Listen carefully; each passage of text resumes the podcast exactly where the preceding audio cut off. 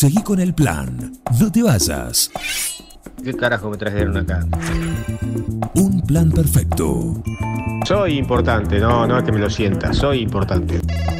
Una banda de radio. Yo no puedo creer lo que estoy escuchando. Un plan perfecto. Mami.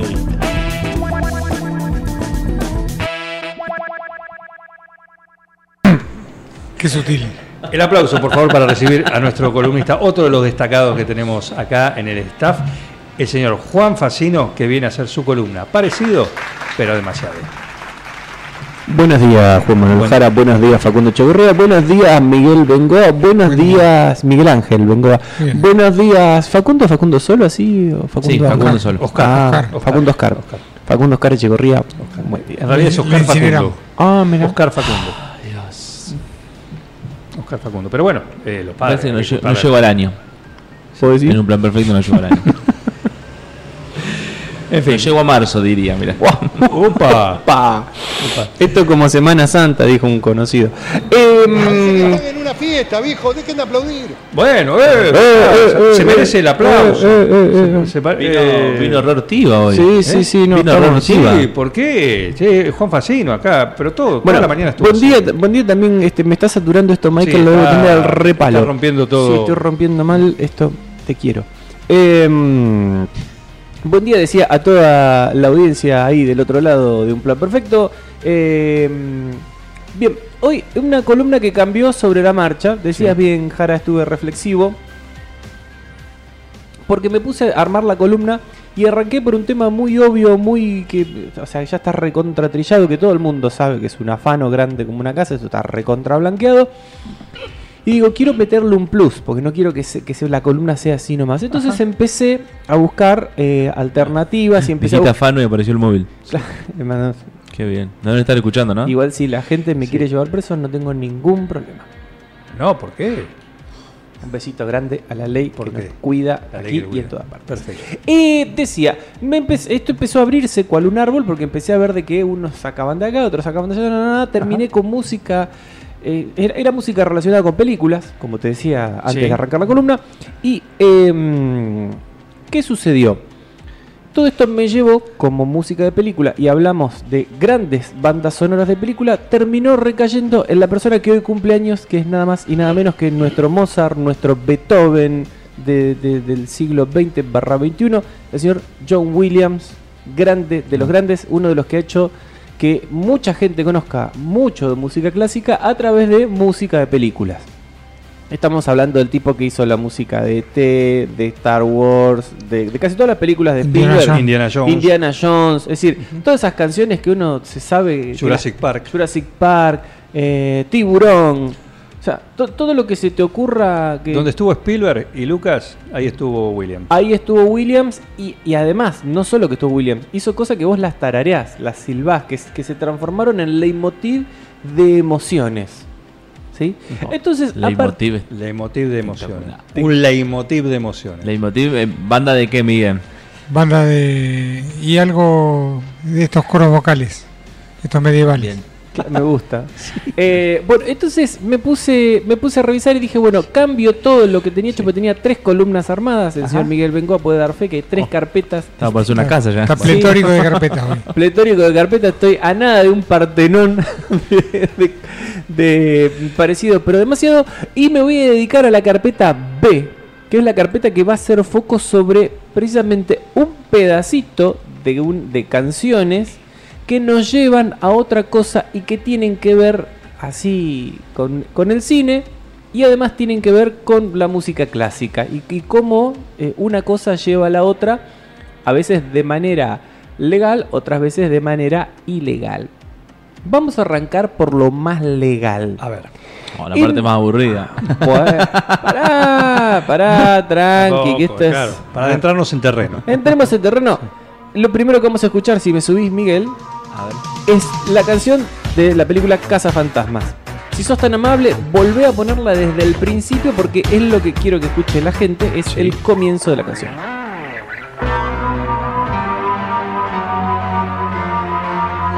Todos escuchamos ese na, na, na, y automáticamente lo asociamos a algo de terror, de suspenso.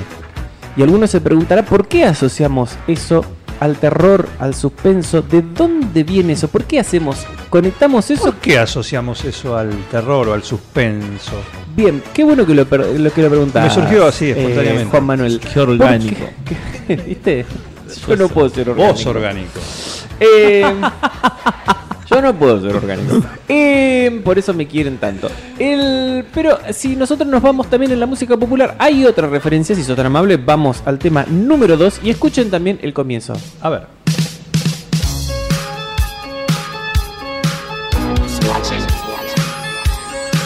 Más o menos es similar a lo que veníamos escuchando, tiene un hecho con otro sintetizador, pero más o menos la misma cadencia. Esto es Rockwell junto con Michael Jackson haciendo Somebody Watching Me, otro exitazo de los 80, ¿sí?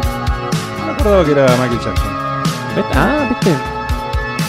Bien, ¿qué pasa? ¿Qué hay ahí que nosotros nos hace conectar con eso? Si nos vamos un poquito más atrás, también vamos a escuchar que en, las, en ciertas películas se han utilizado cosas como estas para ambientar, que por ahí es lo que hace que nosotros automáticamente relacionemos. Claro, yo vi tal película de suspenso o de terror y usaban una música parecida, y entonces desde ahí me viene esta musiquita. Si sos tan amable, Michael, nos vamos a ir hasta esto que es muy parecido, que esto es nada más que el inmenso Michael Field haciendo Estás copiando a Mascheroni, ¿eh? Te Tubular. estás metiendo. Tubular Bells, Coincidió. Parecido pero Música. demasiado. música, música que a su vez fue banda de sonido de la película El Exorcista, un éxito del cine de terror Sí. como, como pocos, ¿sí? Pero, pero, pero, pero, pero, ¿sí? Si todos ven, sigue más o mismo el mismo patrón. Si nos vamos un poquito más atrás, hacia el año 1960-1961, había una serie que fue un antes y un después, fue tope en, la televisión estadounidense y luego en la televisión internacional. Estamos hablando de The Twilight Zone.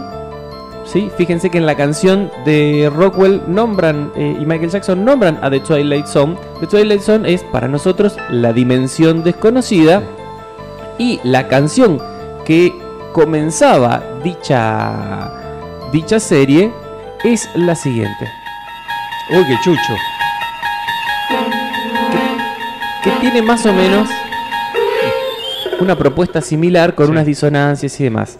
Ahora, aquí viene, aquí viene el tema, ¿sí? Porque de la, esta canción en realidad es un invento hecho por Ludwig Elias Gluskin, que era el director musical de la CBS y que había encargado a varios músicos que le hicieran música de stock, pedacitos chiquitos de, cosas que no tuvieran relación con nada, que expresaran emociones y que la CBS lo pudiese usar en diferentes momentos. O haceme algo que suene a suspenso, haceme algo que suene alegre, haceme algo que suene a fiesta, pero no había indicaciones mucho más grandes. Entonces contrataban a diferentes músicos al, nivel mundial y les pagaban una, una pequeña... Un, un pequeño canon a cambio de que renunciaran a los derechos y que eso la CBS lo pudiese usar en cualquier programa que Un tuviera. colchón.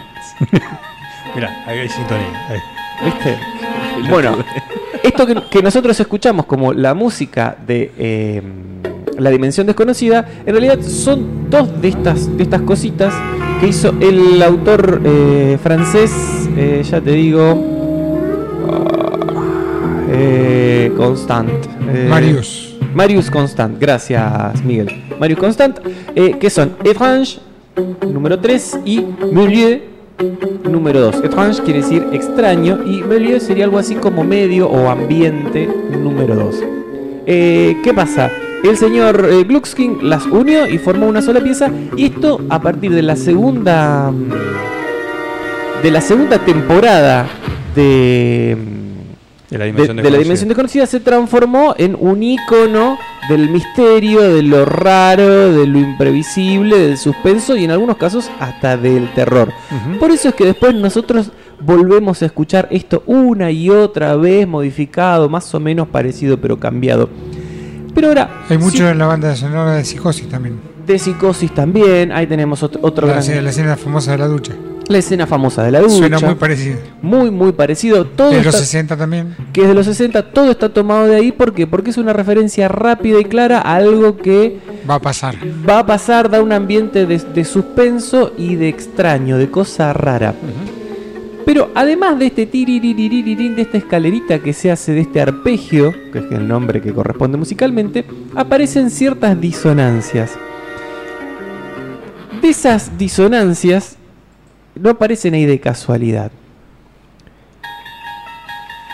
En una hermosa película llamada Star Wars A New Hope o La Guerra de las Galaxias, Una Nueva Esperanza, musicalizada por el señor John Williams, Episodio 4. Llegamos. el famoso episodio 4, vamos a encontrar de dónde salen estas disonancias. Michael, si sos tan amable, por favor, esto es el mar de dunas de Tatooine Tatooine.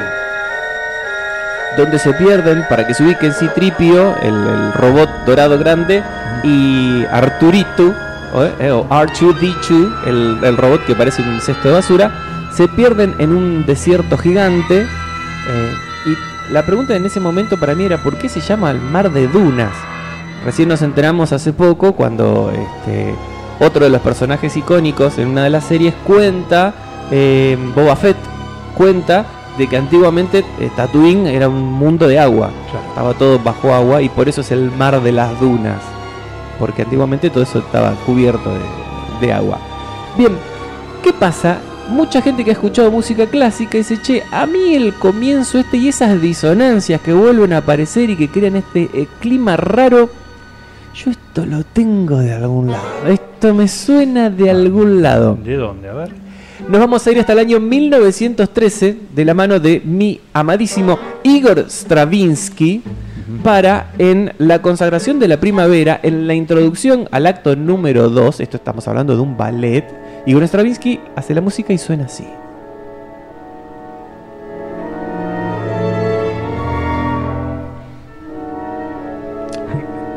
Pasa Stravinsky, sigue en Williams. No, no, esto es Stravinsky. Es más, estamos escuchando a la American Symphony Orchestra dirigida por L- Leon Potstein. Por John Williams. Bien, igual. básicamente se lo afanó. Es igual. Estamos hablando del tipo que yo considero el más grande de, de la música del, del- de mitad del siglo XX en adelante hasta el día de hoy. Tiene, hoy cumple 92 años. Un peso grande, John Williams. Eh, ganador. Dentro de poco al Grammy le van a entregar un John Williams.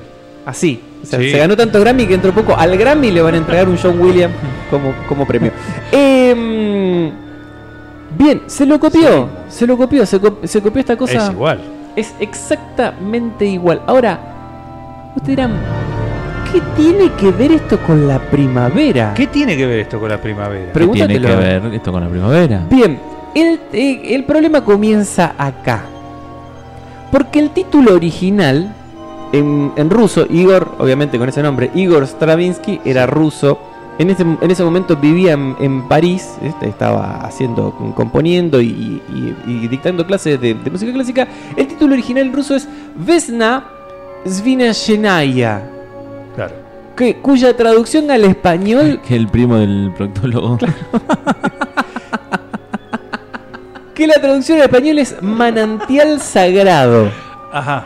O sea, ¿qué tiene que ver esto con la consagración de la primavera? Bueno, la- el manantial sagrado mucho que no le cerraba a la gente del, del teatro donde iban a estrenar la obra. Entonces le dice el, el productor, esto tiene poco gancho. Dice, nosotros tenemos que ponerle un nombre que llame a la gente, que la gente Eh, quiera venir a ver el ballet. Claro. claro. Entonces no tuvieron mejor eh, no tuvieron mejor idea que ponerle Le Sacre de Printemps. ¿Qué, ¿Qué quiere decir Le Sacre de Printemps? Que, bueno, vendría a ser algo así como el sacrificio de primavera. Tampoco daba mucho. Está raro, porque vos te dicen primavera, vos qué pensás. Alegría. Alegría, la florcita Amor, que amor, claro. la florcita, Colores, la mariposa, los los pajaritos, El pin. el picnic, los sanguchitos. Bueno, La semana Pero- del estudiante. Claro, la semana del estudiante. Pero ¿qué pasa? A ver, eh, situémonos, estamos en 1913 en París. Claro. hay revolución del arte, las, las vanguardias artísticas y qué sé yo cuánto. Claro, ¿qué pasa? Este señor, eh, Igor Stravinsky, cuando se junta con el, con el coreógrafo, que era otro ruso, que era Vaslav Nijinsky, eh, arman, este, arman todo esto y claro, la temática era medio rara. Porque para ellos que eran rusos, o sea, era como que tenía algo que ver con la primavera. Pero para el resto de la gente, que a Rusia mucho, vamos a ser sinceros, no lo junaba. Es más, todavía no había sucedido la revolución rusa, o sea que por más, lo más que conocían era la casa de, de los zares de Rusia. Eh, la, la gente mucho no entendía de qué habla esta obra. Habla precisamente de cuestiones de, rel- de religión pagana en Rusia. Es más, él le pone como subtítulo, eh, Stravinsky le pone imágenes de la Rusia pagana en dos partes. Habla de qué hacían los cultos paganos que, que vivían, túrquicos, que vivían en, en Rusia y que yo cuento, previo a que se imponga la, la religión este, católica ortodoxa y cómo se manejaban y que yo cuánto bueno en esa época qué hacían y cada tanto pum sacrificaban una virgen para calmar a los dioses para que hubiera buenas cosechas y que yo cuánto Lo habitual. lo habitual, cosa que yo digo, me parece muy mal que hayamos perdido esas costumbres. Tengo un, por lo menos 60 nombres de personas que podríamos sacrificar para calmar a los dioses, para calmar las sequías que nos vienen ang- angustiando, entre los cuales hay políticos, policías, jueces y demás. Pero bueno, eh, ninguno, ninguno es virgen. Ninguno es virgen, quizás por eso no lograríamos aplacar a los dioses, no funcionaría, pero a ver, hagamos la prueba. Claro, comprobar no se. Comprobar no vamos a Vamos perder probando. mucho. Vamos probando. Matamos los primeros 30, si, si no más, matamos 30 más y si no pasó nada, Alguno de- le va a pegar. alguno, alguno va a llegar. Bueno, ¿qué sucede? Claro, era una temática a la cual el público de París no estaba acostumbrado, no estaba... Y aparte, eh, el ballet era raro. Para la época qué? era raro. Porque sobre el fin... A ver, Ya estaba Barassi. estamos hablando... que yo estaba Barassi. Porque estamos hablando de que al final de la obra terminaban asesinando eh, por agotamiento, se hacían bailar hasta la muerte a la Virgen que era elegida para el sacrificio. Es decir, la gente iba confiada que iba a ver una, obra de, de la primavera, Inspiradora. de Florcita, inspiradora y qué sé yo cuánto, y se terminaba encontrando con una obra que al final la protagonista mo- moría por agotamiento en el escenario. Moría ficticiamente, Claro. ¿no? O sea, era una muerte actuada, pero, o sea, vos imagínate que vas a ver una peli que, que Claro. pinta de amor y que se muere el, el- el protagonista o la protagonista. Bueno, una cosa más o menos así. Y de tanto bailar como Roboflecto. Claro, como Roboflecto, eh, o como las hormigas cuando hacen el- el- la vueltita esa que de la mona, que se mueren. Eh, bueno, no La sé si Mona saben. Jiménez. Claro, en los recitales de la Mona Jiménez la gente gira en círculos. Las hormigas cuando giran en círculos, giran, giran, giran, giran, giran, giran hasta agotarse y se mueren de agotamiento. Em, En los recitales de la mona también. no sé, no me consta. Yo nunca he visto gente muerta en los recitales de la mona hasta el día de hoy. Em, pero bueno, imagínense lo que fue esto, más el- los arreglos que había hecho Stravinsky para esta obra, que era una cosa totalmente extraña. Los que estaban con el avant-garde, chochos, felices, o sea, al fin una obra que, que busca Que revolucionar, juega, que claro. se la juega, que tiene... Este, Stravinsky tiene lo que hay que tener bien puesto para poner esto arriba del escenario. Al Bien- fin una obra que no se entiende. al fin una obra que no se entiende. Y del otro lado, hay gente que se empieza a levantar de la butaca y dice, pero escúchame, yo quiero que me vuelvan la plata. Eh, comienzan los abucheos, terminan a golpe de puño, arrojándose elementos Uh. contundentes unos a otros, gente subiéndose arriba del escenario. No se puede terminar de dar la obra, sí, y finalmente la, la- la- la bailarina barra actriz que hacía el personaje principal muere como puede, pobrecita. Dentro del- muere en serio. dentro del tumulto que se había armado en el teatro mientras se hacía la presentación. Ella seguía en, el- en papel. Todo, No se todo. corrió un Eh, segundo. Show Ah. must go on.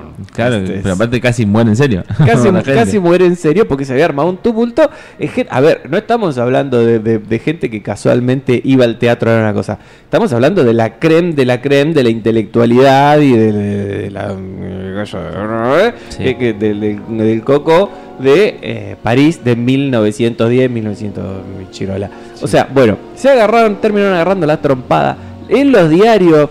Lo pintaron de todos los colores al pobre Stravinsky, pero eh, al contrario de lo que todo el mundo esperaba, que era que lo hundieran, el tipo terminó haciéndose recontrarchifamoso porque era nombrado por todo el mundo, porque Que era un- hablen mal, pero que hablen. Exactamente. Eh, como decía.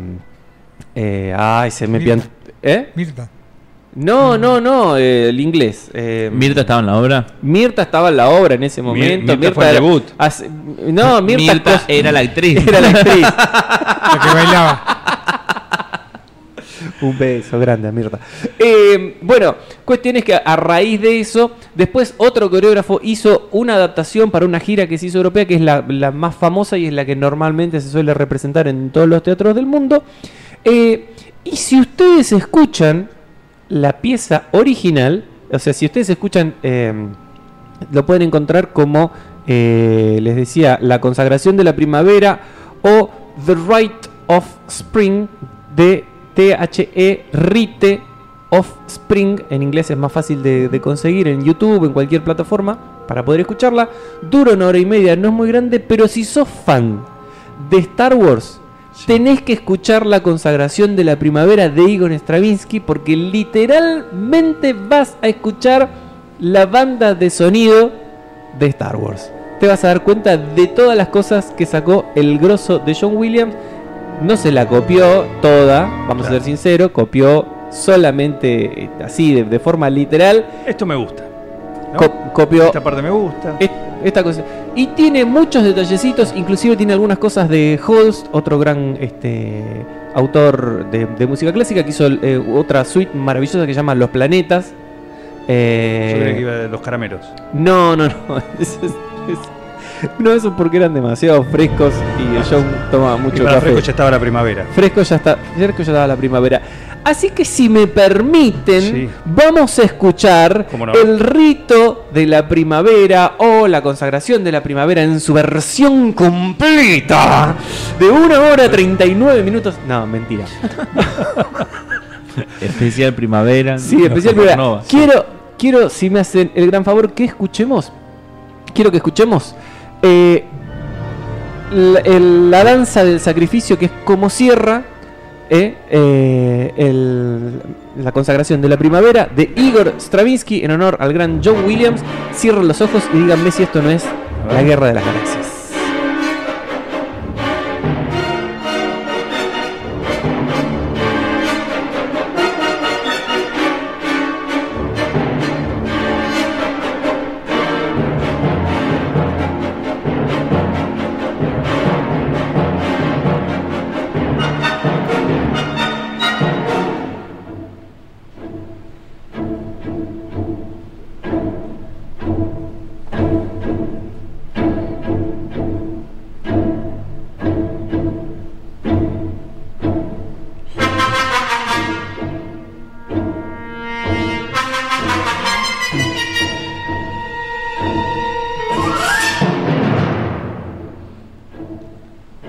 Los pasillos de la estrella de la muerte. ¿Mm? El joven Luke Skywalker.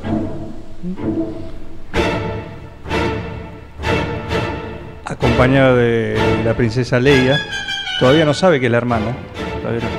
Faltan dos capítulos más.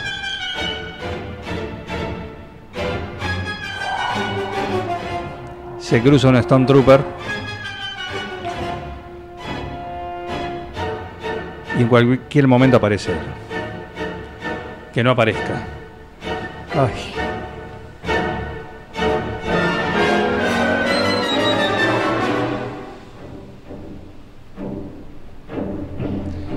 Y le dice, yo soy tu padre.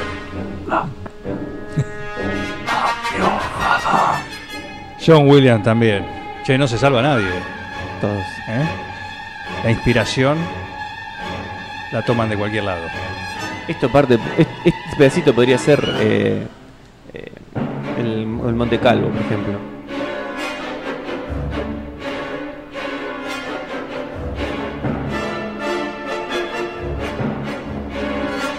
¡Ey, persecución! Totalmente. Persecución ahí. Totalmente. Esto es. Bueno, ¿por qué sucede esto muchas veces? Porque los, eh, los cineastas, cuando hacen las pruebas de pantalla, si mientras están armando la edición, como la música por ahí no está compuesta, le dan a los músicos, y atentos a este dato porque gracias a esto vamos a ver grandes plagios, le dan a los músicos una prueba y le dicen, bueno, mira, yo me gusta mucho est- este tema para poner acá, me parece como que reda estilo, el, este clima da- claro. de lo que yo filmé, reda con, con este... Entonces, al compositor muchas veces lo que le pasa es que se siente condicionado a tener que hacer algo medio parecido, Pero no- diferente. Pero diferente para no tener problemas legales, porque en este caso, por ejemplo, cuando John Williams hace la música de la Guerra de las Galaxias, los, eh, los derechos de composición de Igor Stravinsky todavía estaban, o sea, estamos hablando de principios del siglo XX, todavía estaban vigentes y, y podía traerle problemas. Claro. Así que bueno, con esta columna vamos a dar inicio a una serie de tres columnas donde se va a mezclar la música, el cine y el plagio. Tomá. Juan Facino, con su columna, parecido pero demasiado acá en un plan perfecto.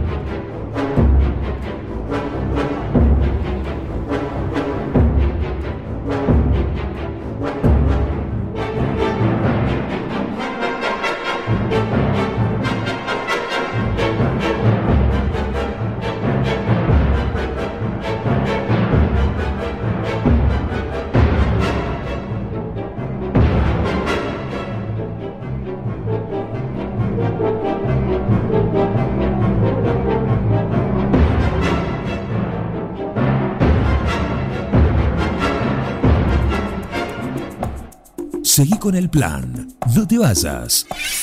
¿Qué carajo me trajeron acá? Un plan perfecto.